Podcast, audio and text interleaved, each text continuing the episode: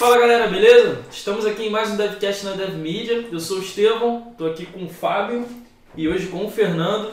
E a gente vai falar sobre o que a gente mais gosta de fazer como programador. Sei que você vai querer ser uma de nós. Quando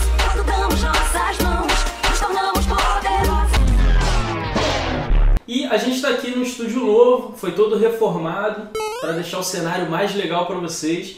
E se vocês curtiram, já deixa um like, um comentário para a gente saber o que vocês acharam desse novo ambiente. Me like, deixa um comentário, uma carta de amor. De amor. Eu vou até lá. Eu vou comentar, eu vou. Eu vou, eu, Eu vou vou comentar. Hoje o bate-papo vai ser sobre o que a gente mais gosta de fazer como programador. A gente sabe que a área de programação é uma área muito extensa, a gente costuma resumir assim entre front-end, back-end, banco de dados, mas a gente sabe que envolvendo tudo isso tem várias tecnologias, várias coisas legais para a gente fazer.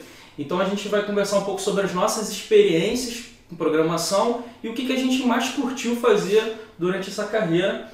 Começando com você, Fernando. Maneiro. É, como você falou, né, a área de programação ela engloba vários, vários nichos, né? Uma parte, uma, uma área que eu me identifico e gosto bastante de atuar é a parte de APIs, né? APIs, para quem não sabe, são consumos né, que empresas disponibilizam para acessar o sistema interno delas. É, como exemplo, a gente tem o Correio. O Correio tem API de Correio onde você pode consultar o CEP. E hoje em dia a gente pode até citar diversas empresas que utilizam, né, como as empresas de get de pagamento, muitos aplicativos utilizam é, consumo API. Sim, o próprio PagSeguro, né, que é bem utilizado. É do PagSeguro, eu seguro na mão. Diversas, diversas. Facebook também. O próprio Correio, como você citou, né?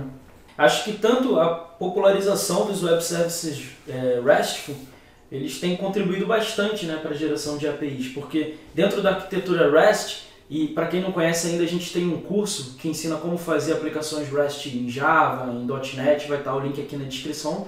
E você já está preparando ela para um consumo externo, seja por parte de um cliente final ou seja por parte de outra aplicação também, né? Você já está planejando ali a sua aplicação para você utilizar e para que isso fique público para uma outra empresa ou para um outro cliente, um outro programa, fazer o consumo dessa, dessas rotinas também. Uma outra coisa que eu curto bastante é a parte de integração de dados. É, sistemas legados, que na verdade a tecnologia às vezes é muito restrita, e o cliente quer ali acessar pela web, por exemplo, uma informação. Eu passei por isso no, numa empresa anterior, que tinham sistemas é, assim, bem antigos, Desktop. desktop, mainframes, coisa assim que ninguém consegue acessar a não ser a tela preta, né? E aí queriam acessar relatórios através da web.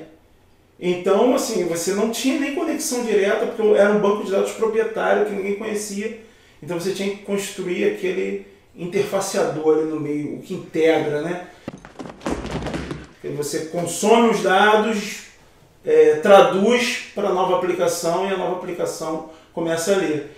E isso aí, acredito eu que eh, não só eu passei, como muita gente deve passar, porque os sistemas legados permanecem até hoje por aí. Né? Entendi. E como é que é esse processo? Assim, você, é, você precisa da senha do banco de dados, você acessa direto o banco de dados da aplicação, ou você cria um código entre a aplicação e o banco de dados? De Isso. onde você consome essa informação? Então, é, eu criei um, um intermediador mesmo, né? Por quê? Porque até mesmo a aplicação, ela não tinha um banco de dados acessível.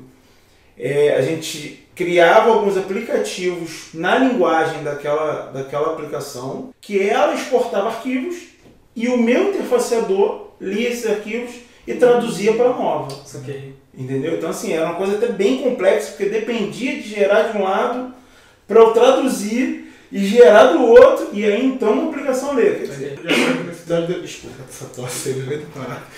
Acho que todo desenvolvedor vai colar que pegar um projeto novo, né, zerado, aí você toma todas as decisões ali, é bem melhor do que você trabalhar numa coisa que alguém já fez É. anteriormente e tal. Mas, para ser contra, né? Claro. Não querendo bancar o advogado do diabo, mas eu curto muito a parte de refactoring. Eu já tive a oportunidade de, de fazer, de refatorar algumas aplicações código legado. E essa é uma área que eu acho muito bacana. Porque dentro do. tem toda uma técnica para você trabalhar dentro de uma aplicação que já funciona há muito tempo. E eu já peguei aplicações é, procedurais né, em PHP e tal, e ter que passar isso para orientação ao objeto. Então você refatorar para padrões de projeto, isso é uma área que eu curto bastante. Já olhou pra alguém e pensou: o que passa na cabeça dela? E uma das coisas legais é a oportunidade de você entrar um pouco dentro da área do teste. Porque o teste dentro do refactoring é uma ferramenta muito bacana. Por quê? Essencial, né? E aí você desenvolve um teste para saber como aquilo ali vai se comportar. Esse teste vai gerar um resultado. Você guarda esse resultado, né? qual, qual foi a saída, como aquilo ali foi executado, na aplicação em funcionamento legado. E aí depois que você desenvolve as classes e você termina de fazer a sua modelagem, você roda o teste de novo e compara se aquilo que você fez antes é igual ao resultado que você tem agora.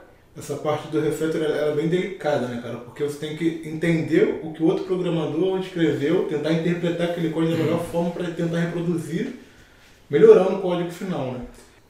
E dentro do refactoring Refactory. E dentro do Refactory também a gente tem a questão das boas práticas, né? Por exemplo, faz parte do Refactory você encontrar métodos com parâmetros, com muitos parâmetros, métodos muito longos, que podem ser quebrados em funções menores, que podem ser colocados em três, quatro classes diferentes, mantendo a coesão do, do, do sistema. É, Magic Numbers, que a gente lançou um material é, uns 5 minutos agora há pouco tempo, falando sobre o que, que é, como identificar e como corrigir em Java. O link vai estar aqui na descrição. Também é uma coisa que faz parte do Refactory. Então, toda essa questão das boas práticas eu acho bem legal a gente estar tendo sempre contato né? e estar sempre tendo a oportunidade de, de implementar. Bom, galera, então esse foi o bate-papo sobre o que a gente mais curte na programação. A gente teve a oportunidade de falar um pouco aqui sobre as nossas experiências ao longo da carreira de desenvolvedor.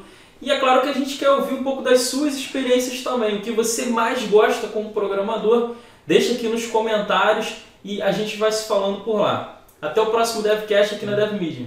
Já tem uma depois do que menos gosta. Você vai ver, né? E vai render muito mais. Fernando, você reparou que a gente tá no estúdio de novo? Não. Eu entrei aqui e nada.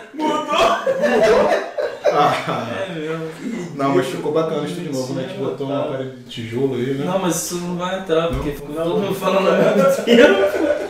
Não seja como esse cara. Curta, compartilhe, se inscreva no canal.